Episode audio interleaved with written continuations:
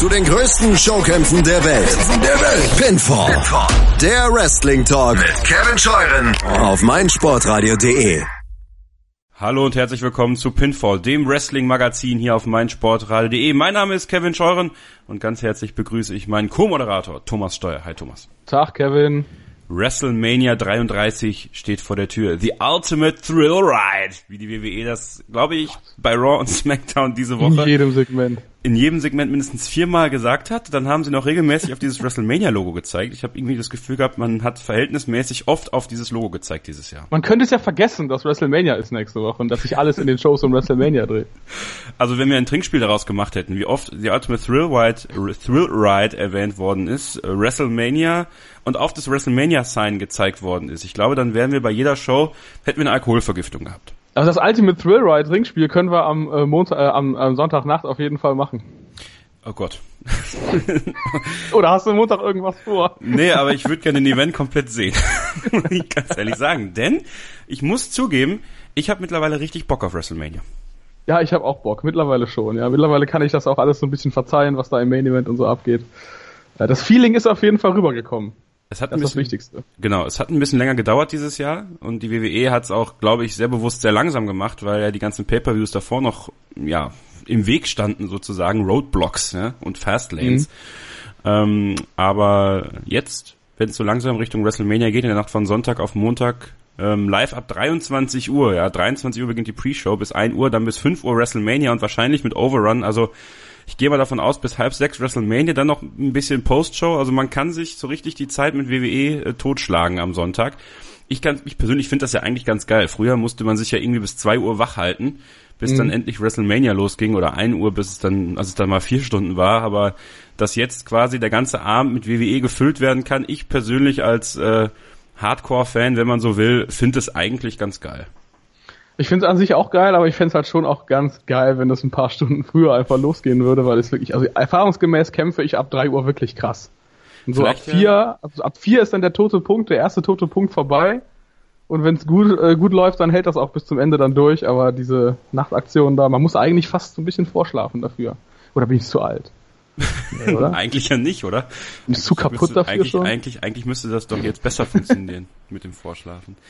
Ähm, wir werden es am Stimmt. Sonntag erleben. Ja, wir gucken es ja zusammen, wir gucken es live und äh, mhm. ich werde dich wach halten und ich werde ja auch genug von dem Zeug aus Fuschel besorgen. Ne? Dann, ich hoffe, du hast so ein, so ein Energy Drink Fass aufgestellt.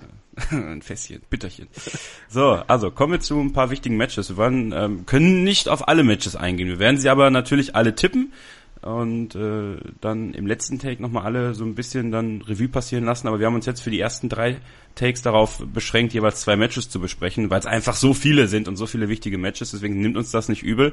Aber wir haben uns jetzt, glaube ich, für die sechs Matches entschieden, die auf jeden Fall den meisten Impact auf WrestleMania haben und beginnen mit Undertaker gegen Roman Reigns. Ähm, der Undertaker, äh, alt, äh, gebrechlich, aber mittlerweile wieder auf dem auf der Höhe zumindest. In den letzten zwei Wochen hat er sich ein bisschen gesteigert. Gut, er hat ähm, beim Versuch in den Ring zu rutschen am Montag äh, einen Produktionsmenschen gegens Gesicht getreten. Das kann mal passieren. Ne? Das äh, ist bei Twitter so ein bisschen durch die durch die durch die Reihen gegangen. Und bei Roman Reigns muss man sagen, am Montag bei Raw ist er für mich eigentlich heel geturnt. Was sein Auftreten angeht, auf jeden Fall. Ähm, ich glaube aber, dass es einfach nur so ein bisschen seine neue Die Hard Attitüde irgendwie sein soll sobald das Match mit dem Undertaker vorbei ist, wird er wahrscheinlich wieder äh, ganz normal so weitermachen wie vorher, also dass sie ihn eigentlich als Face positionieren. Aber jetzt ja vielleicht so ein bisschen gelernt haben, dass du ihn halt nicht als so ein Schleimer irgendwie hinstellen äh, darfst, sondern ihn einfach den, den Badass sein lassen sollst, der er eigentlich auch sein will und sein kann. Das finde ich eigentlich ganz erfrischend. Er hat ja überhaupt gar keine Angst gezeigt vom Undertaker nee. bisher. Nee. Und ich fand ihn auch in seiner Art und Weise, wie er mit den Fans umgegangen ist, ähm, sehr spannend am Montag bei Raw, bei der Definitiv, letzten ja. WrestleMania-Ausgabe. Sehr arrogant. Ähm, eigentlich genauso, wie man ihn ja kennt von seinen Interviews, wenn er nicht über die WWE, also wenn er nicht bei einem WWE-Outlet seine Interviews macht, ne? Also so ein bisschen auch wie so ein kleiner Jerk rüberkommt und ähm, das fand ich eigentlich ganz gut bei Roman Reigns, was mich wieder einmal mehr darin bestätigt, dass die WWE durchaus versuchen sollte, ihn mal als Bösewicht einzusetzen. Und äh, da habe ich noch eine kleine Idee für dich später. Ja, da kannst du gespannt drauf sein. Mhm. Mal gucken, vielleicht wird das ja noch interessant. Das äh, hat auch mit einigen anderen Matches zu tun. Ja, beim Undertaker, was machen wir mit dem Undertaker eigentlich nach WrestleMania? Ich meine, man kann ja fast davon ausgehen, dass Roman Reigns dieses Match gewinnt. Ist es dann jetzt soweit, dass es dann der Abgesang des Undertaker ist? Weil er hat ja eigentlich letztes Jahr schon gesagt, äh, nach dem Match gegen Shane McMahon, ja, hat ja ganz viele Leute eingeladen, ganz viele Freunde und Familie. Das wird mein letztes Match, jetzt ist er wieder dabei. Wird die Sucht einfach immer überwiegen oder muss der Undertaker auch irgendwann sich eingestehen, dass es vorbei ist? Der kann nicht loslassen, er will nicht loslassen und er soll auch nicht loslassen. Also ich glaube nicht, dass Vince McMahon ihn sowieso nicht jedes Jahr fragen würde, hast du nicht doch wieder Bock? Ich meine, die fragen jetzt immer noch Shawn Michaels, ob er zurückkommen will. Oder? Genau. Ja. Also der wird sowieso immer wieder überredet, der wird ordentlich Kohle kassieren und es ist letzten Endes halt auch einfach nur ein einziges Match pro Jahr. Und man hatte immer noch nicht das Cena-Match, was ja auch ursprünglich für dieses Jahr so ein bisschen geplant gewesen ist. Also ich kann mir mittlerweile fast gar nicht mehr vorstellen, dass der mit irgendeinem Riesenbuhai irgendwann äh, sein letztes Match haben wird, sondern dass es einfach irgendwann nicht mehr gehen wird. Was der wird einfach nach Mania wieder verschwinden. Ja. Und vielleicht Ende des Jahres nochmal wieder auftauchen, aber ich mache mir da keine Versprechungen mehr. Eigentlich hätte man dieses End of an Era Match mit Triple H, als Shawn Michaels der Guest Ring äh, Guest Referee war, eigentlich hätte man das dafür nutzen können. Und selbst danach ging es dann noch weiter. Ne? Also ja, muss man, muss man einfach sagen, dass der Undertakers, äh, die Regenerationszeit des Undertakers mittlerweile ein Jahr beträgt, ähm, bis es dann mal wieder gut ist für ihn, dass er zumindest gerade auslaufen kann, was beim Royal Rumble ja auch schon eine Schwierigkeit war. Ähm, ich sage das natürlich mit einer sehr bissigen Zunge, ja. Also viele Undertaker-Fans würden mich am liebsten jetzt wahrscheinlich ebenfalls ins Grab befördern. Ähm, aber es muss sich einfach eingestehen, dass der Undertaker tatsächlich nur noch für ein Match im Jahr gut ist und das aber dann wirklich. Ja, also da versucht er sich ja auf den Punkt fit zu bekommen und ich hoffe auch, dass er das gegen Roman Reigns schafft, weil was man sich nicht erlauben kann, glaube ich, bei diesem Match, da ist auch ein sehr wichtiges Match für Roman Reigns mit weiterem Hinblick auf die, auf die kommenden Monate und auch das nächste Jahr, denn man munkelt ja bereits über den Main Event von WrestleMania 34 in New Orleans, Roman Reigns gegen Brock Lesnar. Ähm, ich glaube, einen Stinker, in Anführungsstrichen, können sich die beiden fast nicht erlauben. Da ist, die Gefahr besteht ja schon. Ich meine, der, ja. der Undertaker war nach dem Match gegen Brock Lesnar ja auch schon komplett zerrissen, was weil es einfach ein extrem körperliches Match war. Und nach dem, was man jetzt gehört hat, war er nach dem Spear von Reigns letzte Woche ja auch schon ordentlich durch ordentlich durchgeschüttelt. Mhm. Deswegen, also, aber letzten Endes haben wir uns doch schon oft drüber Sorgen gemacht und es kamen immer gute Matches bei rum. Ja. Nicht mehr so gute wie noch so vor sechs, sieben Jahren. Aber es wird auch dieses Mal wieder irgendwie reichen, dass es unterhaltsam wird. Aber das Wichtigste für mich ist auf jeden Fall, dass klar sein muss, dass der Undertaker jetzt auch öfter mal diese Matches verliert. Und dass es eben nicht bei diesem einen Ausrutscher gegen Lesnar bleibt. Weil sonst ja. ist es zum einen langweilig und zum anderen bringen diese Matches auch einfach nichts mehr. Genau, weil wenn einer noch jungen Leuten helfen kann, overzukommen und einen weiteren Weg zu gehen, dann ist es der Undertaker. Oder halt äh, endgültig sozusagen den Fackelstab auch weiterzugeben. Das ist ja immer dieses wunderbare Bild bei der WWE. Ja, sind wir gespannt drauf. Ist auf jeden Fall eine spannende Paarung und äh, wie gesagt, ich glaube, dass der Undertaker wahrscheinlich wieder auf den Punkt fit sein wird. Mal sehen, wie es dann auch für Roman Reigns weitergeht. Die Tipps dazu dann am Ende der Sendung. Das nächste Match, Thomas, WWE Championship Bray Wyatt gegen Randy Orton. Bray Wyatt, der so ein bisschen diese Mind Games Rolle vom Undertaker übernommen hat, ähm, nur noch getrumpft eigentlich in den letzten Wochen von Randy Orton, der sich in diese Storyline echt reingefuchst hat und äh, offenbar wieder richtig Bock zu haben scheint auf das Ganze. Ähm, diese ganze Kreativität rund um Randy Orton ist man ja schon gewöhnt auch ähm, oder gewohnt von der Fehde gegen Undertaker vor einigen Jahren bei SmackDown, erinnert euch vielleicht, als ähm, auch äh, Cowboy Bob Orton noch dabei war und äh, gebladet hat, also sich eine Platzwunde zugefügt hat mit, äh, ich glaube, er war, was hat er, Hepatitis? Auf jeden Fall. Hepatitis äh, C? Genau, da war der Undertaker ziemlich sauer. Ähm, ja, Bray Wyatt gegen Randy Orton bei WrestleMania. Ähm, ist auch ein sehr interessantes Match, auch mit Hinblick auf die Zukunft, denn für meine Begriffe dürfte Bray Wyatt den Titel eigentlich nicht verlieren, weil sonst läuft man Gefahr, ihn wieder ähm, verdammt abzukühlen. Und ich glaube, dass es auch gar nicht mal Randy Ortons Sinn gewesen ist, ja, hier genau. den Titel wieder zu gewinnen, weil ich glaube, die beiden sind backstage ganz gut befreundet und letzten Endes läuft die Fehde wahrscheinlich auch deshalb, um endlich mal Bray Wyatt, Bray Wyatt vernünftig overzukriegen und ihn irgendwie mal dauerhaft in den Main Event zu hieven. Aber trotzdem kann ich mir bei der WWE und vor allen Dingen bei Vince McMahon dann auch letzten Endes vorstellen, dass am Ende dann doch Randy Orton den Titel hier gewinnen muss. Ich meine, letzten Endes war 2009 Triple H gegen Randy Orton, war genau so eine Fehde die endlich mal Randy Orton so den letzten Schliff irgendwie geben sollte. Und auch da hat Hunter dann am Ende wieder gewonnen. Und so nach dem Strickmuster läuft diese Fehde irgendwie genau gleich ab. Und ich habe da echt ein bisschen Angst vor, dass Orton gewinnt. Gut, man muss dazu sagen, Triple H ist natürlich einer im Gegensatz zu Randy Orton, glaube ich, der diesen Moment auch braucht. Da kommen wir auch später noch bei äh, das mag sein, ja. Match gegen Seth Rollins drauf zurück. Äh, aber bei Randy, ähm, wenn man sich auch an die Legacy-Zeit erinnert mit, mit Cody Rhodes und Ted DiBiase, also er hat sich schon oft eigentlich auch in den Dienst der ganzen Sache gestellt. Ähm, das macht er immer, das auf jeden genau. Fall. Aber er hatte selber auch schon lange nicht mehr diesen großen Moment, weil genau. seine letzten großen Matches bei Mania hat er dann oft ja auch verloren, vor allem wenn es um den Titel ging. Ja. Glaubst du, es gibt das Debüt von Sister Abigail? Glaubst du, sie werden bei WrestleMania Sister Abigail tatsächlich mit einer Damenwrestlerin endlich mal on air bringen? Weil es ist ja in den letzten Wochen, gerade auch bei der letzten SmackDown-Ausgabe ähm, vor WrestleMania, gab es ja wieder ein Segment, wo Randy Orton quasi in das Grab von Sister Abigail diese, diese Waffe reingestochen hat ne? und diesen mhm. letzten Geist rausgezogen hat. Deutet für mich alles ein bisschen darauf hin, dass Sister Abigail auftauchen wird und eventuell sogar dafür sorgen könnte, dass Bray Wyatt den Titel behält. Ich würde es mir wünschen. Wie gesagt, genau. Luke Harper hat er nicht mehr an seiner Seite. Eric Rowan wäre ein bisschen langweilig. Braun Strowman hat damit der ganzen Sache überhaupt gar nichts mehr zu tun. Mhm. Also die letzte Figur, die ihm quasi jetzt noch irgendwie helfen könnte, wäre Sister Abigail. Und so oft, wie man das jetzt erwähnt hat und er auch irgendwie gezeigt hat, wo Sister Abigail scheinbar ruht, wäre das schon plausibel. Aber man hat so gerüchtemäßig, glaube ich, gar nichts in die Richtung gehört. Auch nicht, wer, welche Wrestlerin dafür in Frage kommen könnte, oder?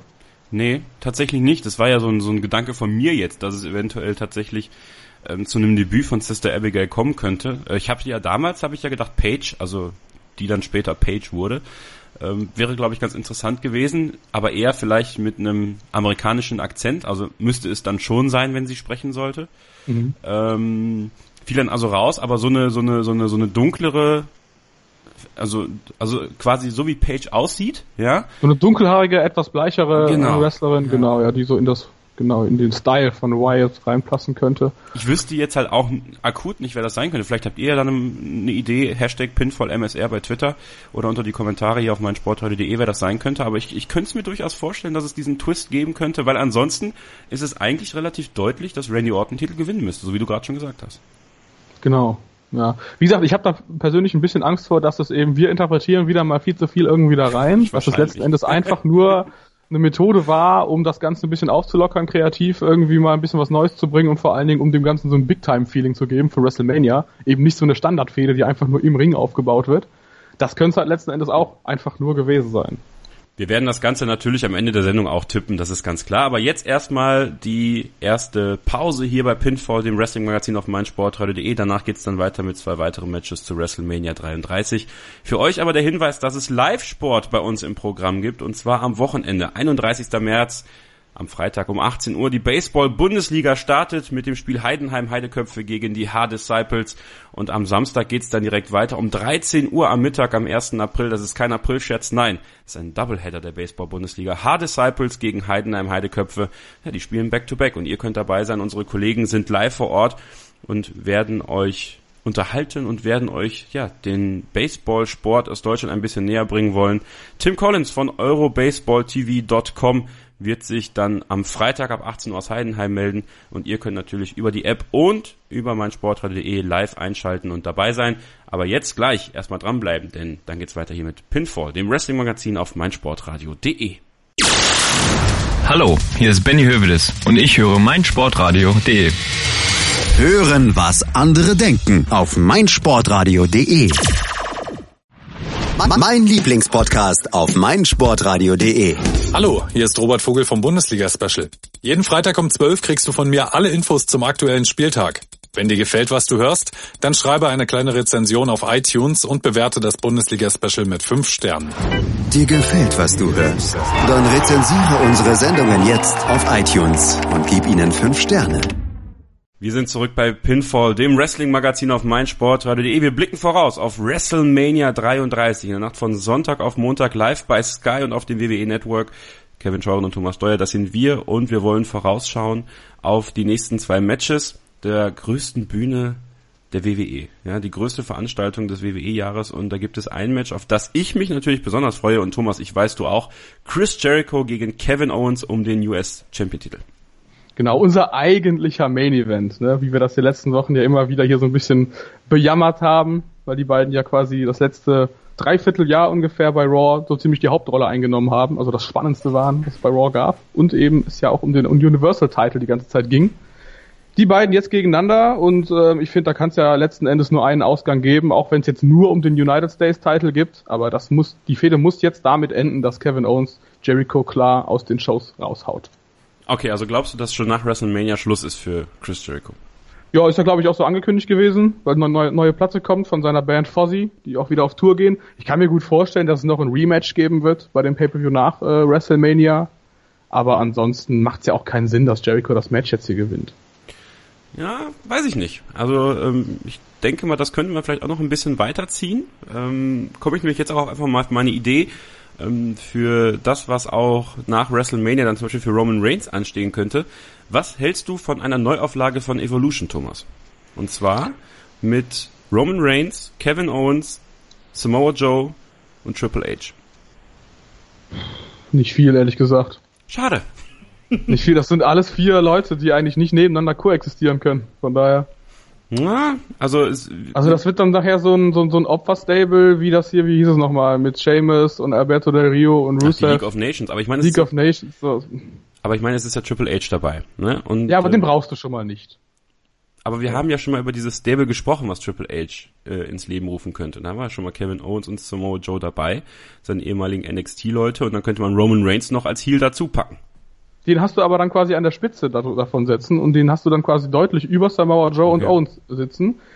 Er wiederum wird dann wieder von Triple H überschattet, der wahrscheinlich bei jede Woche seine eigene Promo halten muss und die eben nicht in Ruhe lässt. Und da er auch nichts zu suchen hat, weil er sowieso nicht wrestelt und sowieso viel zu oft dafür seine Kam sein, sein Gesicht in die Kamera steckt. Und Owens und Samoa Joe sind dann nur noch die Handlanger von Reigns, nicht mal mehr von Triple H, was ja noch logisch wäre, weil das ihr Förderer ist. Weiß ich nicht, wird glaube ich nicht so passen. Okay, weil, also ohne, ohne Reigns vielleicht schon, aber selbst dann wäre es halt fraglich, wer hat irgendwie die Hauptrolle in diesem Stable. Hm. Weil das sind, das sind ja beides, äh, jetzt Samoa Joe war noch kein WWE-Champion, aber das sind beides halt dekorierte Champions und eben keine Neulinge sozusagen. Ja, weil ich hatte diese Idee, ähm, vielleicht dahingehend, dass Chris Jericho den Titel noch nicht verliert bei WrestleMania, denn ähm, steht ja Payback schon bald auf dem Programm, die nächste Raw-Großveranstaltung am 30. April, glaube ich, ähm, dass Jericho vielleicht bei WrestleMania nochmal gewinnt und dass die Verschärfung nochmal eintritt, dann vielleicht bei Payback, dass es dann um den Titel geht und um die Karriere, oder um das Verlassen von Raw für den jeweiligen Superstar, was natürlich dann darin münden würde, dass Jericho dann den Titel verliert gegen Kevin Owens und äh, dann erstmal Raw verlässt und wenn er von der Fozzy-Geschichte wiederkommt, dann vielleicht erstmal bei SmackDown auftritt. Ja, das könnte natürlich sein. Ist wahrscheinlich alles auch sein. wieder viel zu sehr interpretiert natürlich, aber das machen wir hier ganz gerne, denn wir wollen ja so ein bisschen auch versuchen, in die Zukunft zu schauen. Ähm, weil ich nicht so richtig weiß, ob das damit jetzt schon erledigt ist. Denn wenn man bedenkt, dass im Main Event von WrestleMania höchstwahrscheinlich Goldberg und Brock Lesnar stehen und ähm, die jetzt nicht unbedingt immer dabei sind, könnte man ja den United States Titel noch ein bisschen irgendwie erheben und dann bei Payback tatsächlich vielleicht sogar im Main Event verteidigen. Macht Sinn auf jeden Fall, aber ich kann mir wirklich gut vorstellen, dass ähm, das Ganze dadurch auch so ein bisschen aufgeweicht wird, vor allen Dingen, wenn sich Owens dann noch mehr mit anderen Leuten zusammentut und es eben nicht mehr so hauptsächlich um Jericho gegen Owens geht, sondern vielleicht wirklich nur um das Etablieren eines neuen Stables.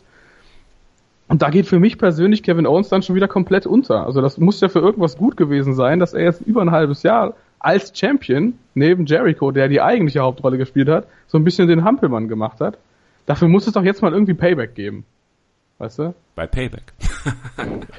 Hast du eigentlich das Gefühl gehabt, dass die letzten Wochen so ein bisschen flach waren in dieser Fehde? Total, ja. Ich, also ich habe hab ja auch schon vor ein, zwei Wochen, glaube ich, gesagt, irgendwie, dass es Jericho natürlich nicht gut tut, der Good Guy zu sein. Ja, irgendwie nicht, ne? Also Weil dadurch, dadurch wirken seine Sprüche super cheesy auf einmal. Ja, ich hatte bei Raw jetzt auch ähm, nicht so richtig das Gefühl, dass da noch so ein bisschen, dass da noch Feuer drin ist. Also mir fehlte da irgendwas. Also ich habe dieses Das Match hätte schon zwei, drei Wochen früher kommen müssen. ja oder vielleicht halt doch mit dem wichtigeren Titel, weil ich habe einfach das Gefühl, es ist jetzt so lang gezogen worden.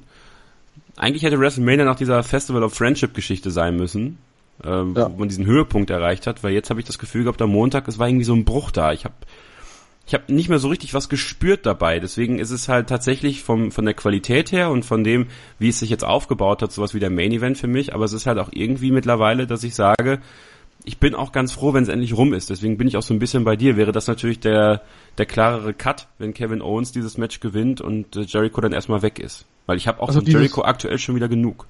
Ja, das ist dieses Feeling, von wegen, dass es eigentlich jetzt irgendwie um nichts mehr geht. Das hatte ich auch schon, als Jericho seine erste längere Promo dann wieder gehalten hat. Der war ja kurzzeitig weg wegen der Halskrause und wegen der Attacke damals. Und das hätte wirklich besser gepasst, wenn es um den Universal-Teil gegangen wäre und wenn man das Ganze halt als so ein Freundesmatch aufgezogen hätte, wo dann in der letzten oder vorletzten Woche doch noch so halt der Backstabber von Kevin Owens kommt und es dann einfach sofort quasi so als Blutfede endet bei Mania. Und da hat man jetzt halt einfach die Luft insofern rausgelassen, dass man gesagt hat, ihr seid nicht mehr im Main Event, es geht nicht mehr um den Titel, macht euren Scheiß jetzt einfach mal fertig und dann ist gut. Ja, bin ich gespannt, wie wir das nachher tippen ähm, und äh, wie es dann auch wirklich ausgeht, denn das ist echt so ein Match, das so in der Luft hängt, dass es dann echt noch einen Knall braucht, um dann ja beendet zu sein, einfach die Fehde. Oder man macht es tatsächlich so und zieht es noch bis Payback und geht dann noch eine Stufe weiter. Das nächste Match, was auch damit reinspielen wird, beziehungsweise dann höchstwahrscheinlich auch noch ähm, ja, einige Eingriffe hervorrufen wird. Seth Rollins gegen Triple H in einem Non-Sanctioned Match.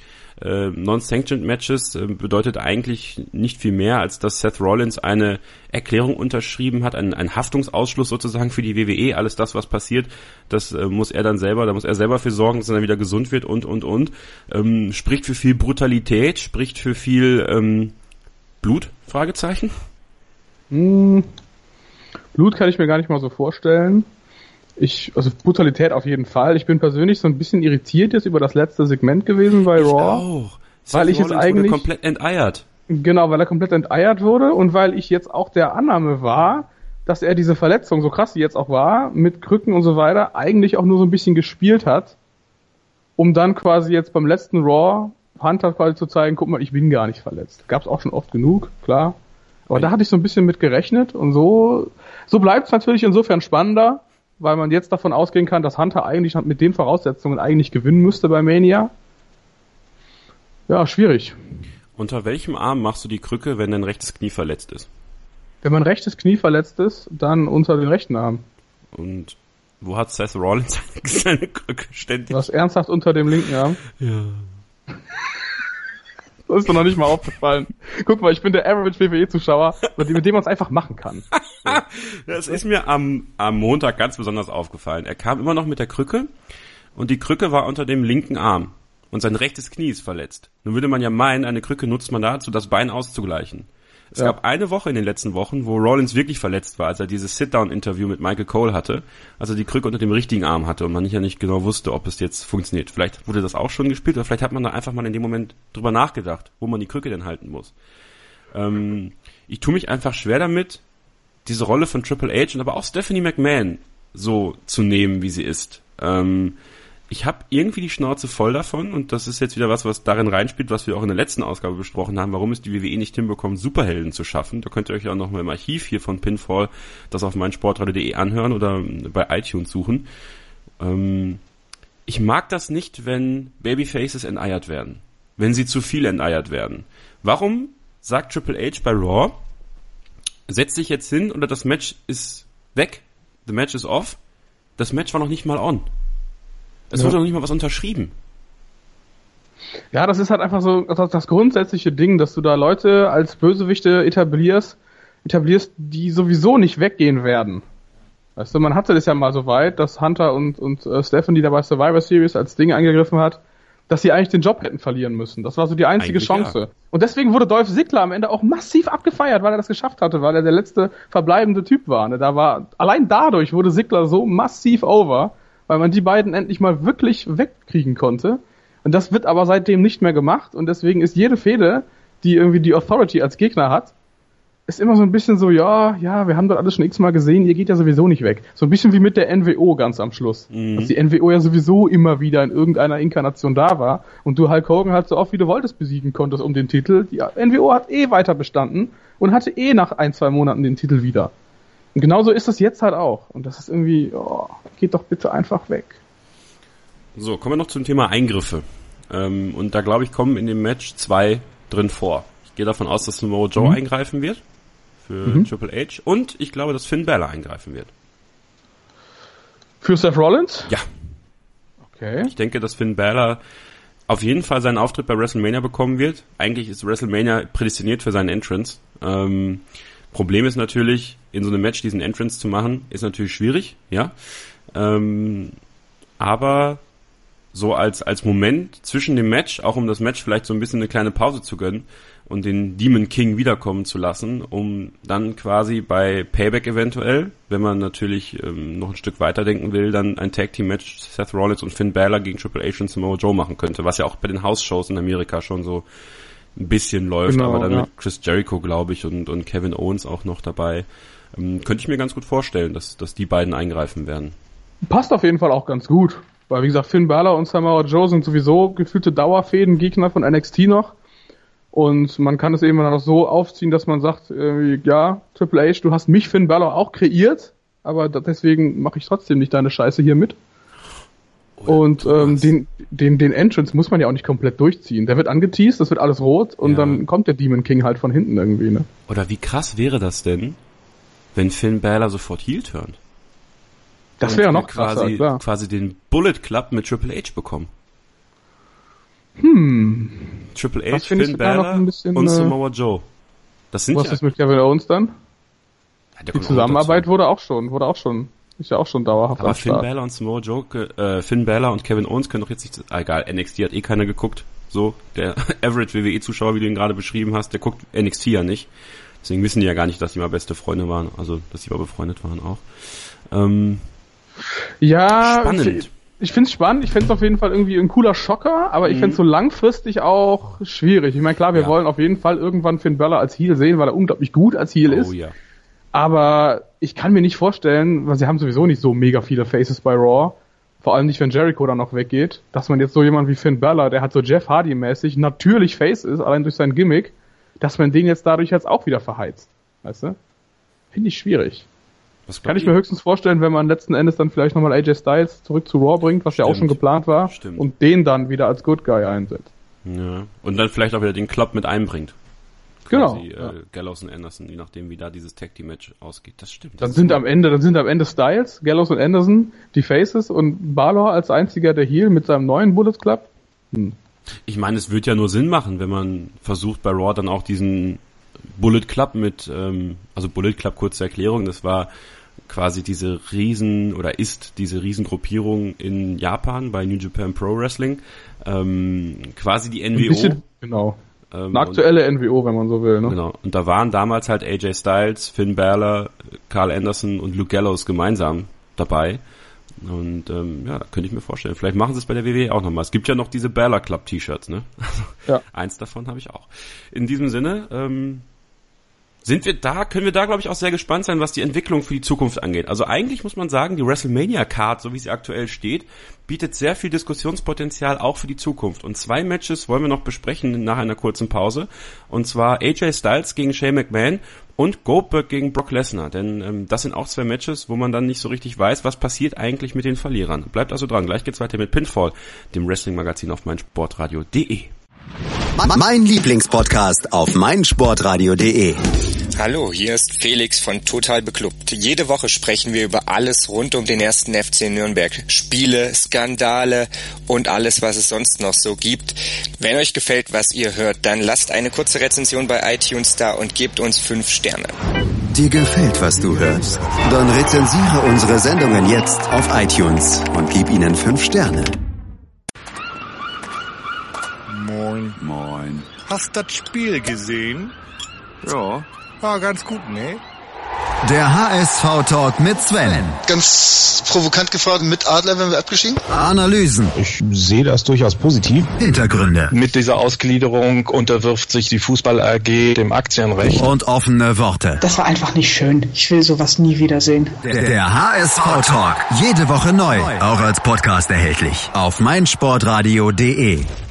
Wir sind zurück bei Pinfall, dem Wrestling-Magazin hier auf meinsportradio.de. Mein Name ist Kevin Scheuren und gemeinsam mit Thomas Steuer blicke ich voraus auf WrestleMania 33, die größte Veranstaltung der WWE.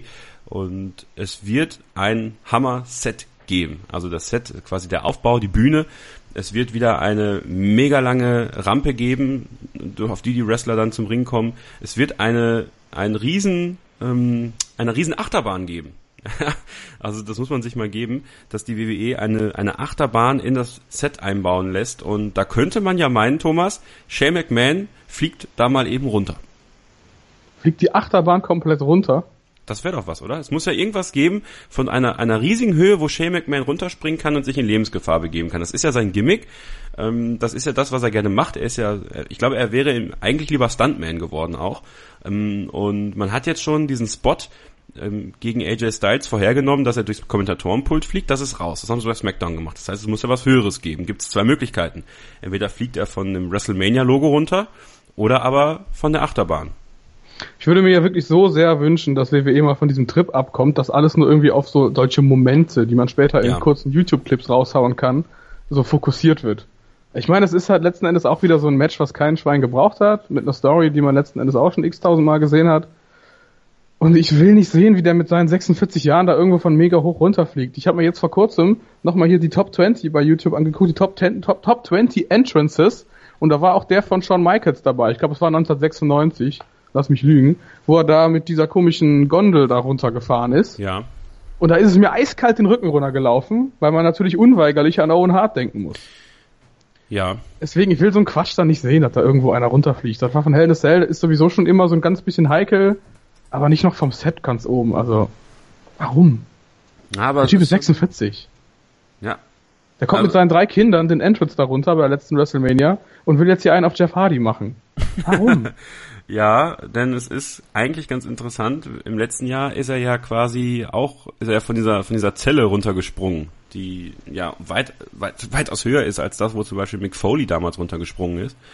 Und ähm, Wale, ähm, der Rapper, der war gestern bei Wrestling Observer Live, beziehungsweise vorgestern, wenn ihr das hört, und hat dann erzählt, dass er hinter den äh, Ehefrauen von, vom Undertaker, also Michelle McCool und äh, Shane McMahons Ehefrau saß. Und in diesem Moment, als Shane McMahon da runtergesprungen ist, was wohl, was wohl keiner von denen mitbekommen hat oder gesagt bekommen hat, dass das passiert, äh, müssen dem wohl richtig die Herzen stehen geblieben sein.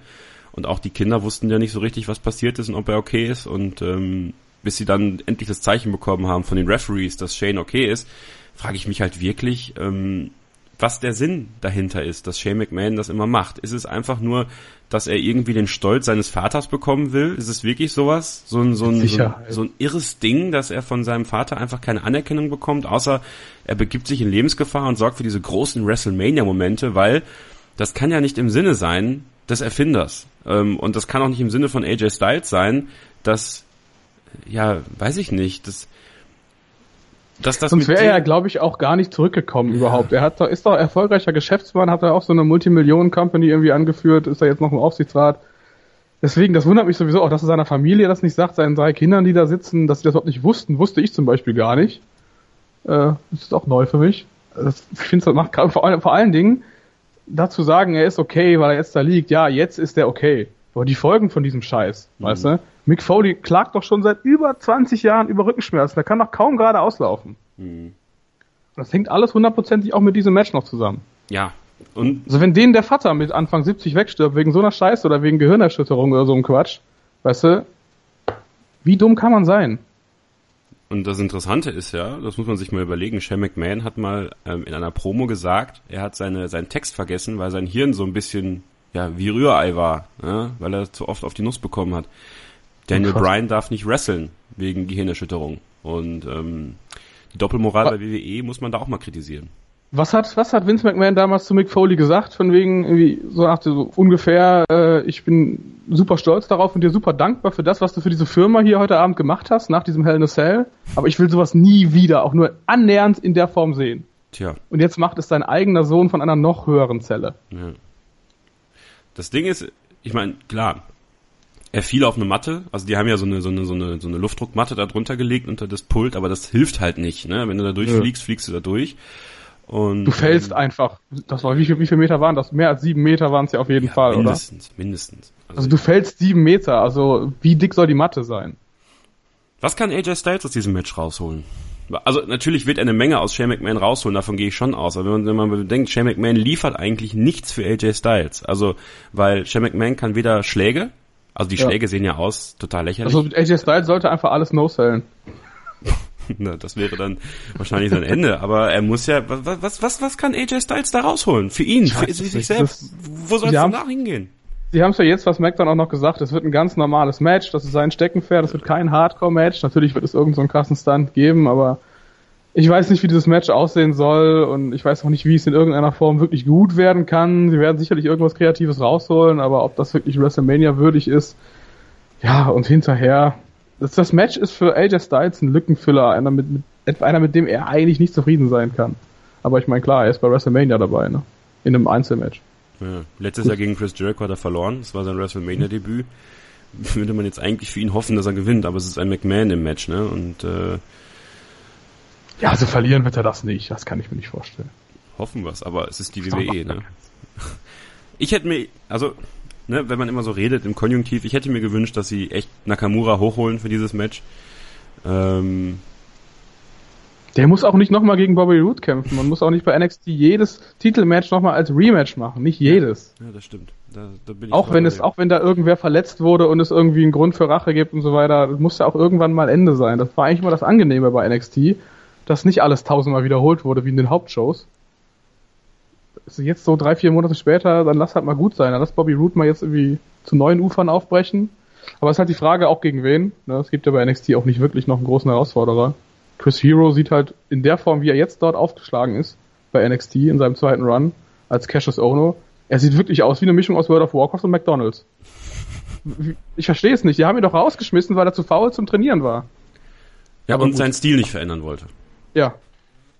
ja. Und jetzt sieht er doppelt und dreifach so schlimm aus. Ich meine, damals war er ja, war er ja schlank. Er war halt nicht durchtrainiert so richtig, aber er war zumindest schlank und sah aus wie ein Athlet. Aber das da, also, ja, mal schauen, es soll ja besser werden. Jetzt am Samstag NXT Takeover, danach von Samstag auf Sonntag auch auf dem WWE Network, dann Shinsuke Nakamura gegen Bobby Roode und den NXT-Titel, Cassius Ono gegen den Drifter Elias Sampson, äh, der dann in das Main-Roster hochgehen wird danach wohl.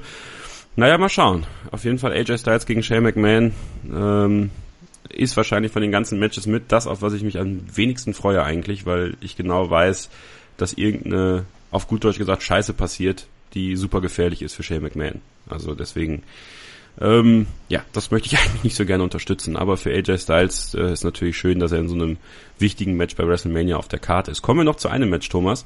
Goldberg gegen Brock Lesnar um den Universal Champion Titel. Ähm, das ist erstmal so gesehen Goldbergs letztes Match seines aktuellen WWE-Deals. Also zumindest mhm zu dem, was, was bislang bekannt ist. Also es gibt wohl noch die Option, dass man danach weitermacht, aber eigentlich, wenn man die Story jetzt so zieht und ähm, wenn man das so sieht und man weiß ja auch, was passiert bei WWE, wenn der Champion bei Raw vor WrestleMania oben auf ist, verliert er meistens den Titel bei der nächsten Show. Mhm. Deutet also eigentlich alles auf einen Sieg von Brock Lesnar hin, oder? Ja, muss auch eigentlich. Also wir haben zwar auch schon lange spekuliert und haben überlegt, ja, es könnte auch so und so weitergehen, dass Goldberg jetzt quasi diesen Spot von Lesnar einnimmt und halt diese Matches alle paar Monate hat, auch als Champion. Aber es macht eigentlich keinen Sinn. Dann hätte sich Lesnar nicht irgendwie in einer Minute 20 ja hingelegt für Goldberg, wenn er jetzt nicht seine Revanche dafür kriegen würde. Eigentlich nicht, ne? Deswegen, Aber also. Was, was, was mir halt nicht so richtig gefällt, ist, dass es halt immer wirklich so hardcore darauf ausgelegt ist, das jetzt sehr kurz zu halten und alles sehr intensiv und klein ähm, auch dieses Segment bei Raw. Goldberg kommt raus, ja, sagt, die Leute Bier sind hier, und dann Bier und dann ist er weg und, und Lesnar zieht sich zurück. Also ich denke, also Lesners Darstellung bei der WWE gefällt mir zurzeit irgendwie nicht so richtig. Also da fehlt mir so ein bisschen so, ja, am Ende kann man dann sagen, er steht mit dem Gürtel oben auf bei WrestleMania, aber so richtig dieses UFC-Tier, was er vor noch vor ein paar Jahren war, das ist irgendwie raus. Glaubst du, das ist immer noch so ein bisschen die Quittung für seine für seine Doping-Geschichte? Ja, kann ich mir vielleicht ein bisschen vorstellen. Auf der anderen Seite will WWE mit ihm aber ja auch Geld verdienen. Und deswegen kann ich mir gut vorstellen, dass es jetzt halt der Anfang wird, noch einmal so einen Run zu machen, um dann mit ihm durch das Roman Reigns Match nächstes Jahr nochmal richtig Kohle zu verdienen. Weil letzten Endes war es aber bei WWE immer so. Wenn du einer der Topstars bist, viel kostest und potenziell auch viele Zuschauer an Bord holst, dann kannst du dir sowieso mehr leisten als andere. Also diese ganze Doping-Geschichte wird, glaube ich, ein bisschen heißer gekocht, als sie gegessen wird. Drei Euro ins Phrasenschwein. Ja, ich wollte den Umblick mal bringen. ja, also glaubst du, Goldberg ist danach auch erstmal bei der WWE-Geschichte? Glaubst du, ist es jetzt der Moment auch? Also ich habe das ja vor ein paar Wochen schon mal gesagt. Es wäre jetzt, es wäre für mich ganz persönlich jetzt der Moment zu sagen, danke Goldberg. Das war eine super Zeit. Das hat mir auch als alter WCW-Hase sehr gut gefallen. Aber jetzt ist gut und dann kannst du nächstes Jahr in die Hall of Fame einziehen. Genau dasselbe haben wir im November auch schon gesagt. Und genau da ist es weitergegangen von wegen so, boah, das geil, so viel Kohle und die Leute wieder und mal wieder der Superhero sein, bla bla bla. Goldberg wird nicht weg sein, kann ich mir nicht vorstellen. Naja, sind wir da nee. mal, sind wir da mal weiter gespannt. Ähm, wir machen jetzt schon unsere nächste Pause, denn gleich das letzte Take soll ein bisschen länger werden, da haben wir noch ein bisschen Zeit dann. Wir besprechen unsere Lieblings-WrestleMania und äh, unsere Lieblings-WrestleMania-Matches. Wir gucken ein bisschen in die Vergangenheit zurück, unsere eigenen Fan-Vergangenheit und wir tippen natürlich auch WrestleMania 33. Davor aber noch der Hinweis auf unsere Charity-Aktion Anstoß. Gemeinsam mit Benedikt Hövedes unterstützen wir den ambulanten Kinder- und Jugendhospizdienst Südliches Münsterland. Ihr könnt tolle Preise gewinnen bei unserer Tombola, ein Euro pro Los und ihr seid dann schon dabei. Ja, ihr könnt zum Beispiel ein unterschriebenes T-Shirt von allen Teilnehmern des WXW 16 Karat Gold Tournaments gewinnen und ähm, ja, ein bisschen mehr dazu erzählt euch jetzt gleich mal Thomas Gießen, der Ringsprecher von Westside Extreme Wrestling. Und weitere Informationen zu der Aktion bekommt ihr auf meinsportradio.de slash Anstoß. Schaut da mal vorbei, helft und tut Gutes. Und wir machen eine kleine Pause. Dann geht's weiter mit Pinfall, dem Wrestling-Magazin auf meinsportradio.de. Bleibt dran. Anstoß. Die Charity-Aktion auf meinsportradio.de mit Benedikt Hövedes. Hallo, ich bin Thomas Giesen von Westside Extreme Wrestling. Gemeinsam mit prominenten Sportlern möchten wir euch bitten zu helfen. Macht mit bei Anstoß, der Charity-Aktion von meinsportradio.de und Benedikt Hövedes. Wir stiften dafür ein original unterschriebenes T-Shirt von 16 Karat Gold 2017, Europas größtem Wrestling-Turnier. Unter anderem mit Autogrammen der WWE Superstars Cody Rhodes und Paul London. Wenn ihr diesen oder einen der anderen zahlreichen Preise gewinnen wollt, kauft euch Lose auf meinsportradio.de. Der Erlös der Lose hilft dem ambulanten Kinder- und Jugendhospizdienst südlich südliches Münsterland. Und nun vielen Dank und viel Glück. Anstoß. Die Charity-Aktion auf meinsportradio.de mit Benedikt Hövedes. Jedes Los erhöht deine Gewinnchance. Alle Einnahmen unterstützen den ambulanten Kinder- und Jugendhospizdienst südliches Münsterland. Weitere Infos findest du auf meinsportradio.de. Ein letztes Mal begrüßen wir euch herzlich zu Pinfall, dem Wrestling-Magazin auf meinsportradio.de. Wir, das sind Kevin Scheuren und Thomas Steuer. Und Thomas, äh, die Leute können uns natürlich auch im Social-Media-Bereich äh, eifrig folgen und mit uns diskutieren. Ganz genau, und zwar findet ihr uns bei Facebook als auch bei Twitter unter pinfallmsr. Hinterlasst euch da, hinterlasst uns da ruhig euer Feedback oder shitstormt uns, macht was ihr wollt. Hauptsache wir haben ein bisschen was zu tun.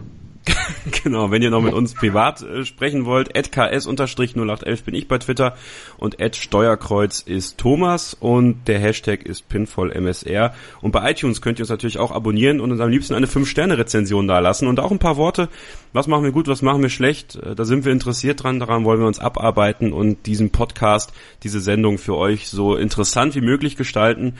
Und jetzt blicken wir ein bisschen zurück in unsere Vergangenheit als Fans. Ja, das ist ja auch immer gern gehört bei euch, glaube ich, ähm, einfach mal zu hören, was sind eigentlich unsere Lieblings-WrestleManias? Ja, und da habe ich äh, Thomas die Aufgabe gestellt, sich da eine WrestleMania auszusuchen und zwei seiner Lieblings-WrestleMania-Matches. Die habe ich natürlich auch für mich rausgesucht. Aber Thomas, erstmal vorab, was war deine Lieblings-WrestleMania?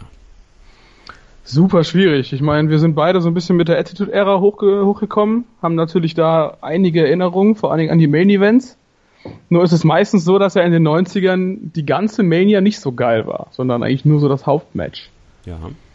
Ähm, jetzt habe ich auch noch eine sehr gute Erinnerung an WrestleMania 22, weil ich vorher, glaube ich, auch so ein bisschen Pause hatte, ein Jährchen oder zwei nochmal. Ach, und habe dann halt auch überlegt, nimmst du WrestleMania 22, aber das war letzten Endes auch nicht wirklich so eine richtig gute Mania. Und dann bleibt eigentlich für mich nur WrestleMania 19. Und nach der habe ich so ein bisschen Pause gemacht, weil die war wirklich so gut. Ähm, danach war ich, glaube ich, so ein bisschen befriedigt auch einfach. Tatsächlich habe ich mir WrestleMania 19 ja vorige Tage angeguckt. Ich habe das bei auf meinem Twitter-Kanal geäußert, dass es mein persönlicher WrestleMania Rewind war, weil ich ähm, diese Mania nie komplett gesehen habe, immer nur einzelne Matches davon, aber ich wollte es einfach mal im Kompletten sehen und das war wirklich eine richtig geile WrestleMania, die du, glaube ich, auch auf DVD hast, ne? Ich habe die auch auf DVD damals. Also daran erkennst du meine Lieblingsmanias, weil ich bin eigentlich nie so wirklich so ein DVD-Käufer gewesen von WWE, aber die wirklich die besten habe ich tatsächlich so auf Einzel-DVD. Und da gehört die auf jeden Fall auch dazu. Gut, meine vor allen Dingen, vor, vor allen Dingen ja. äh, The Rock gegen Steve Austin, das letzte Match an dem Abend richtig groß nochmal. Der Main Event Lesnar gegen Kurt Angle hat meiner Meinung nach so ein bisschen darunter gelitten, dass die Publikumsreaktionen halt so ein bisschen abgekühlt waren, war aber auch noch extrem stark. Und eines meiner Lieblingsmatches, die ich jetzt hier ausgesucht habe, hat auch dort stattgefunden und das Bitte. war eben Shawn Michaels gegen Chris Jericho. Das äh, sagen ganz viele. Ähm, meins war es nicht so ganz, muss ich sagen. Mhm. Also ich weiß nicht, irgendwie hat mir dieses Match jetzt, als ich das nochmal gesehen habe, aber vielleicht hätte ich es auch in der Zeit sehen müssen, live, ähm, hat mir das jetzt nicht so viel gegeben. Also ich weiß nicht, vielleicht war es auch, weil man noch so viel anderes von denen gesehen hat über die ganzen Jahre dann danach, dass das irgendwie, da fand ich bei 19, fand ich vom Match her, fand ich Lesnar gegen Engel irgendwie stärker. Ja, wie gesagt, ich fand das auch extrem stark, aber da hat mir so ein bisschen das Feeling halt dadurch gefehlt, Ja. dass es eigentlich irgendwie schon, dass die Crowd halt schon tot gewesen ist zu dem Zeitpunkt. Das kennt man irgendwoher, ne? Das ist WWE-Ding. Also die, die Match-Anordnung, da bin ich auch dieses Jahr sehr gespannt drauf, wie sie das hinbekommen, denn ähm, es gibt Matches, die fordern sehr viel von dir als Fan und dann musst du nochmal bei einem Main-Event irgendwie mit dabei sein. Das habe ich nämlich bei meiner Lieblings-WrestleMania erlebt und ähm, da ist natürlich meine Wertschätzung für die eine ganz andere, weil ich da live im Stadion saß. Deswegen WrestleMania 25 war meine Lieblings-WrestleMania. Ähm, wie gesagt, natürlich auch bedingt dadurch, dass ich live vor Ort war und das Ganze so aufgesogen habe, aber auch da war es und eines meiner Lieblingsmatches, meiner Lieblings-WrestleMania-Matches, Shawn Michaels gegen den Undertaker bei WrestleMania 25, eins der besten WrestleMania-Matches aller Zeiten, würde ich sagen. Ähm, Mit vor allen Dingen auch einem der geilsten Entrances, ne? Oh ja. Wie Michaels da runterkam, ja, ganz in weiß. Ja, das Unfassbar. war, da habe ich Gänsehaut gehabt, muss ich ganz ehrlich sagen. Ähm, aber auch dieses ganze Match, die Stimmung, ich war wirklich im Eimer danach und dann kamen noch Randy Orton und Triple H und die Stimmung war halt dementsprechend gedämpft, weil einfach alle kaputt waren. Alle dachten sich, boah, Shawn Michaels schafft es, aber hat es dann nicht geschafft und Undertaker hat gewonnen, aber äh, das war ein Match und das war eine ganze WrestleMania, auch diese ganze Sache mit Kid Rock und sowas und, und wer da nicht alles dabei war und Mickey Rourke und Chris Jericho. Also das war schon, das war schon eine ganz geile WrestleMania. Was ist denn dein ähm, zweites Lieblingsmania-Match? Ja, da wird's dann schwierig bei mir, weil da bin ich jetzt so ein bisschen hin und her gerissen gewesen. Ähm, Kurt Angle gegen Shawn, Mi Shawn Michaels bei WrestleMania 21 war auch so ein Mega-Brecher, Ja, den ich aber wie stimmt. gesagt dann später erst gesehen habe, weil ich die ausgelassen hatte zu der Zeit. Ähm, ich tendiere aber eigentlich zum Main Event von WrestleMania 17, das war Steve Austin gegen The Rock und ich glaube, das war eines der absolut epischsten Matches überhaupt, die ich je gesehen habe. Vor allem mit zwei der absoluten Topstars der WWE-Geschichte. Also Genau, und, Zeitpunkt. und deren beste Match auch. Ich Ja. meine, die waren dreimal im Main Event von Mania, gut bei 19, jetzt nicht im letzten Match, aber die haben dreimal wirkliche erstklassige Matches abgeliefert und dieses Match mit allem, was dazugehörte, mit den ganzen Nearfalls, auch mit dem Turn am Ende und den Eingriffen, boah, absolut krass. Also damit hätte man eigentlich ja nie gerechnet, was da am Ende passiert ist. Und ich Ja. war auch wirklich geschockt. Ich war absolut geschockt. Ja, stimmt. Das war auch ein richtig, das war ein richtig, richtig geiles Match. Ich erlebe ja auch gerade diese Zeit, weil ich ja die alten Raws und Nitros so sehe und auch wie sich The Rock und Steve Austin entwickeln, zueinander hin und sie einfach ein völlig belangloses Match bei Raw haben. So zwischendurch. Einfach so. Steve Austin gegen The Rock und ähm, nächstes Die Hütte Jahr, brennt. ja, die Hütte brennt, aber wo sie sich dann noch weiterhin entwickelt haben, bis zu diesem WrestleMania-Match, was du gerade gesagt Mhm. hast, äh, war Wahnsinn. Ey, wenn die sowas hinbekommen würden heute, das wäre der Hammer. Ne? Aber man müsste ja eigentlich meinen, sie können es, weil sie es ja schon mal gemacht haben. Aber sie können es Dabei haben sie gar nicht so viel gemacht, die haben die einfach nur machen lassen. Ja, und das ist ja der Weg. Ne? Einfach sie selbst sein lassen und dann äh, entwickelt sich das schon selbst, statt alles immer super zu formatieren und zu hoffen, dass es dann in diese Schablone passt, die die WWE irgendwie gestalten will. Ich meine, was, du- was, was diese Publikumsreaktionen angeht, die damals ja wirklich absolut krass waren. Ich meine, kannst du dich noch erinnern, damals, als Steve Austin ja auch verletzt war und weg war und The Rock so diese Hauptrolle eingenommen hatte und dann dieses, dieses äh, Backlash, diesen Backlash Main Event gegen Triple H hatte, Ja, wo die komplette Halle Steve Austin skandiert hat und er dann reinkam. Also, Boah, hast wenn du, wenn du vor Ort gewesen bist, du hast doch einen Hörsturz bekommen. ich glaube auch. Also, also da ist alles zusammengebrochen. Also Ja. ich glaube selbst die die ganzen Fernseher damals, die immer noch gekrosselt haben, wenn es zu laut wurde, ne, die haben dann Genau, auch ja. gesteuert wie Sau. Ähm, ja, ein Match. Ich glaube, das, ich glaube, das findest du auch immer noch bis heute in sämtlichen Biggest Pop Ever Videos bei YouTube oder so. Wahrscheinlich. Also das ist sowieso eine wilde Zeit damals gewesen. Da wäre man gerne so alt wie heute gewesen und wäre dann immer dahin geflogen oder sowas. Genau, ja. Ähm, ja, eines meiner Lieblings-WrestleMania-Matches noch, bevor wir dann gleich zum Tippspiel für WrestleMania 23, 33 kommen, ist ähm, der Main Event von WrestleMania 20. Äh, Shawn Michaels gegen Triple H gegen Chris Benoit. Ähm, unabhängig davon, äh, was Chris Benoit gemacht hat, bleibe ich dabei, dass Chris Benoit als Wrestler, und da kann jeder geteilter Meinung sein, ich kann Chris Benoit-Matches immer noch sehen, ich kann sie gucken und ich finde sie immer noch gut. Und äh, ich versuche das so getrennt wie möglich zu sehen, ähm, so schwer das auch ist. Und dieses Match und diese Stimmung im Madison Square Garden, dieser Titelgewinn von Chris Benoit und natürlich auch das, was danach gewesen ist mit Eddie Guerrero, als er in den Ring kam und sie sich umarmt haben und sie geweint haben, ähm, da kriege ich immer noch Gänsehaut und kriege jetzt auch gerade wieder Gänsehaut, wenn ich dran denke. Und ähm, ja, das war für mich ein Main Event, der perfekt aufgebaut worden ist, der den, den, diesen Moment, dass Chris Benoit den, den, den World Heavyweight Title damals gewonnen hat, perfekt eingefangen hat. Und ja, wie gesagt, ich, ich, ich würde lügen, wenn ich sagen würde, dass das nicht wirklich mit meiner absoluten WrestleMania-Momente ist, vor allem weil es meine erste Live-WrestleMania zu Hause damals auf Premiere war und ähm, ich das nie vergessen werde und deswegen das eines meiner Lieblingsmatches. Kannst du das nachvollziehen, dass es durchaus okay ist, dass, dass ich ein Match von Chris Benoit da auch noch mit einziehe? Volle Kanne, auf jeden Fall. Ich meine, ich habe den als Kind in der WCW auch immer schon mega abgefeiert. Und, und der gehört auch immer für mich zu so potenziellen World-Title-Kandidaten dazu. Ja. Ja, was passiert ist, ist passiert. Natürlich, so krass es auch ist, definitiv. Ich finde jetzt nicht, dass man ihn quasi aus dem kollektiven Gedächtnis seiner Karriere irgendwie rausstreichen sollte oder aus der WWE komplett. Und klar, kann man das legitim gut finden. Dafür damals, damals war es ein super Moment, klar. Hm. Können wir vielleicht in einer anderen Ausgabe nochmal drüber reden, ne? Wie wie man da, also wie wir da auch gefühlt haben, als das passiert ist. Ich glaube, das wäre auch mal ein interessantes Thema für euch. Auf jeden ähm, Fall. Da mal drüber zu sprechen. Können wir vielleicht in den nächsten Wochen mal machen. Ähm, Thomas, lass uns WrestleMania 33 tippen. Ich glaube, es ist jetzt Zeit und äh, der aktuelle Spielstand bei uns ist 10 zu 10. Ja, du hast ja bei ähm, oh Fastlane ordentlich aufgeholt. Und es gibt noch so ein paar Sonderfragen, die ich mir überlegt habe, die wir dann erstmal jetzt vorab machen, bevor wir zu den Matches kommen. Welches Match der Main Show wird das kürzeste Match sein? Was glaubst du? Das kürzeste Match der Main Show. Moment, ich muss mal gerade nochmal hier auf die Tabelle gucken, wo sie alle drauf stehen. Das, okay, die Kickoff hast du rausgelassen, ne? Die habe ich Main ausgelassen, Show. Main Show. Hm? Mm, ist ja, sollte ja eigentlich eine Safe Bet sein, hier Goldberg gegen Lesnar zu sagen. Das habe ich getippt. Das ist eigentlich das, was liegt eigentlich am nächsten, ne? Mm, wie sieht's mit Frauenmatches aus? Welche sind da in der Main, in der, in der Main Show? Das Raw, das Fatal, Fatal Four-Way Raw Match, ja. Hey, das wird nicht so kurz. Ja, dann gehe ich mit Goldberg gegen Lesnar. Welches? Selbst wenn es etwas länger wird, wird es wahrscheinlich sehr kurz. Welches Match der Main Show wird am längsten dauern? Wird am längsten dauern. Mm, Undertaker gegen Reigns wahrscheinlich nicht. Deswegen würde ich sagen Jericho gegen Owens.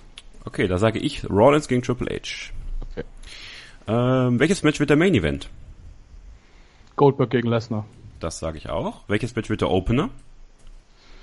Der Opener wird Ambrose gegen Corbin. Okay, ich sag Jericho gegen Owens, denn wenn man nicht der Main Event ist, möchte man das erste Match sein. Das, das hat Kevin Owens Sinn. mal gesagt und äh, ja. deswegen glaube ich, dass das das Opening Match wird. So, ah, kommen wir zu den Kick-Off Matches. Okay. Cruiserweight Title Match, Neville gegen Austin Aries. Ähm, Austin Aries. Ich sag Neville verteidigt. Okay. Äh, Andre the Giant Memorial Battle Royal. Braun Strowman. Sage ich auch und ich hoffe, ins, insgeheim hoffe ich auf äh, Sami Zayn. Aber das, das auch ein guter äh, Typ, ja. wird wahrscheinlich nicht passieren. Äh, ein Triple Threat Ladder Match äh, und den WWE Raw Tag Team Champion Titel. Carl Anderson und Luke Gallows verteidigen gegen Big Cass und Enzo Moro und Cesaro gegen Sheamus. Ich sage, Kann man schon auf die Hardy Boys tippen? ich sage erstmal vorab, dass Big Cass und Enzo den Titel gewinnen und kann mir durchaus vorstellen, dass die Hardy Boys äh, irgendwie eingreifen werden. Aber im Kickoff, weiß ich nicht. Ja, so, ja, Kickoff, klar, stimmt, das habe ich ganz verdrängt, dass im Kickoff Kick kommt. Nee, dann macht es natürlich auch keinen Sinn. Zumal ich es sowieso auch ein bisschen fragwürdig finde, die jetzt da noch spontan reinzustecken und sie gleich Champions werden zu lassen. Mm, ja, da gehe ich auch mit Big Cass und Enzo Amore. Okay. Aber ich denke, bei Raw könnte man die Hardys dann ähm, auftreten lassen und dann ja. schauen wir mal. Mixed Tag Team Match. Nikki Bella und John Cena gegen Maurice und The Miz. Ähm, das hat nochmal richtig Fahrt aufgenommen bei SmackDown. John Cena ist richtig steil gegangen auf Maurice und The Miz, hat die ganz schön in, in Grund und Boden gerammt, muss man sagen. Äh, teilweise auch sehr persönlich angegangen. Ähm, wenn man bedenkt, dass die Parodie von Maurice und The, Maurice und The Miz äh, zu Total Bellas eigentlich ganz lustig war und äh, unfassbar gut. Ja, auch so ein bisschen flattering eigentlich gewesen sein soll. Ähm, ja, John Cena ist ordentlich unter die Gürtellinie gegangen. Äh, fand ich auch schon ziemlich heelisch, muss ich sagen. Ja, ich glaube aber trotzdem, dass Cena und Nikki Bella das gewinnen. Also ich hätte gerne, dass Miss und Maurice das gewinnen und Genau. Cena und Bella dann wieder kürzer treten, aber nach so einer Fehde und vor allem nach, nach diesen Segmenten da kann ich mir das nicht vorstellen, dass da nicht die Good Guys gewinnen. Genau das gleiche, genau in der Art und Weise sage ich auch, Bella und Cena gewinnen, aber ich würde eigentlich lieber Maurice und The Miz gewinnen lassen. Denn äh, vor Mhm. allem The Miz ist richtig awesome. Wenn man Unfassbar gut wieder, ja. Dean Ambrose gegen Baron Corbin und den IC-Titel. Ja, muss Baron Corbin gewinnen. Denke ich auch. Bin ich auch äh, mit dir einer Meinung. Dann haben wir das SmackDown Women's Champion Titelmatch. Äh, Alexa Bliss, Becky Lynch, Carmella, Mickey James, Naomi und Natalia sind bislang angekündigt. Ähm, kommen sicherlich noch einige dazu. Unter anderem sind ja auch Kelly Kelly im Gespräch und vielleicht auch Eve Torres, die bei WrestleMania dabei sein wird und vielleicht noch Asuka, Fragezeichen. Wer wird's am Ende gewinnen? Das kommt auch im Kickoff, ne? Nein, das ist, doch, das ist auch ein Kickoff. Doch, ja. Ähm, ja, ich denke, Asuka wird auch, ist auch schon im Gespräch. Könnte ich mir vorstellen, habe ich nicht gesagt. Ich habe Äh, gesagt, die hat ja momentan so eine mega lange Undefeated Streak, fast schon Goldberg-mäßig. Hoffe ich nicht, dass die dann da verliert und das dadurch dann irgendwie vorbei ist. Ähm, Naomi. Ja. Naomi sollte ihren Moment wieder kriegen. Genau, denke ich auch, wird sie bekommen. Wir müssen jetzt ein bisschen auf die Zeit achten. Deswegen machen wir weiter mit dem Raw Frauenmatch. Bailey gegen Charlotte, gegen Nia Jax, gegen Sasha Banks in einem Fatal Four-Way Elimination Match. Oh, jetzt sagst du gerade, du musst auf die Zeit achten und bringst dann das schwierigste Match des Abends. Tut mir leid. Oh. Ich will da einen Feel-Good-Moment. Ich will, dass Bailey das gewinnt, aber ich kann mir auch genauso gut vorstellen, dass das halt richtig in die Hose geht. Ein Hinweis, der nächste Raw Pay-Per-View findet in San Jose, der Heimatstadt von Bailey, statt. Oh. Aber gut, da verliert man ja immer als Champion. Nein, will man Als meinen. Boah, das ist echt schwer. Das ist echt schwer. Ich glaube, Nia Jax ist noch nicht so weit. Auch wenn das vielleicht ein Schocker wäre. Macht man, glaube ich, nicht. Die werden so zu dritt aushebeln und dann so weitermachen. Drei, zwei, eins. Sasha Banks. Oha, ich sag Charlotte gewinnt den Titel. Ähm, AJ Styles gegen Shane McMahon. AJ Styles. Chris Jericho gegen Kevin Owens um den US-Title. Ähm, oh, haben wir ja vorhin auch hitzig diskutiert. Ich bleib dabei Kevin Owens, auch wenn du dann vielleicht auch den Punkt kriegen solltest. Also ich sage übrigens AJ Styles gewinnt und Chris Jericho gewinnt. Den bleibt weiter Titelträger. Seth Rollins gegen Triple H. Seth Rollins. Das denke ich auch. Roman Reigns gegen Undertaker. Roman Reigns. Das denke ich auch. Brock Lesnar gegen Goldberg. Brock Lesnar. Das denke ich auch. Und Bray Wyatt gegen Randy Orton. Das zweitschwierigste. Ja. Ja, Bray Wyatt. Komm, Okay, da sag ich Randy Orton. idealistisch bleiben. Okay, finde ich cool, dass Ja. wir auch da jetzt einige Matches anders haben. Ich werde dieses Tippspiel ähm, posten unter die Kommentare auf unserer äh, meinsportradio.de Seite und würde euch gerne bitten, da mitzutippen. Ne? Also geht in die Kommentare zu diesem Podcast und ähm, tippt da ruhig mit gegen uns. Also das äh, möchte ich einfach mal sehen, wie ihr äh, die Card seht oder natürlich gerne auch bei Facebook äh, unter den ähm, diesen Beitrag hier für diesen Podcast und damit würde ich einfach sagen, Thomas, wünschen wir euch einfach viel Spaß bei WrestleMania. Lasst es euch gut gehen, ladet ein paar Freunde ein, guckt zusammen, dann ist es eh noch viel lustiger als alleine. Versorgt euch mit Essen und Getränken und dann ähm, hören wir uns nächste Woche wieder, blicken zurück auf WrestleMania 33. Mein Name ist Kevin Scheuren, ich bin raus und das letzte Wort hat wie immer Thomas Steuer. Ja, ich wünsche euch natürlich auch viel Spaß bei WrestleMania und ich denke, wir werden einiges zu diskutieren haben nächste Woche, vor allen Dingen auch nach Raw, weil die aus die Raw-Ausgabe nach Mania ja äh, traditionell auch immer sehr vollgepackt ist mit interessanten Sachen und mit einer sehr lebendigen Crowd. Deswegen schreibt uns gerne unbedingt bei Facebook oder bei Twitter at pinfallmsr. Je mehr ihr uns schreibt, desto mehr können wir dann auch in die nächste Sendung mit einfließen lassen, die ja auch dann nächste Woche schon wieder kommt. Macht's gut und viel Spaß.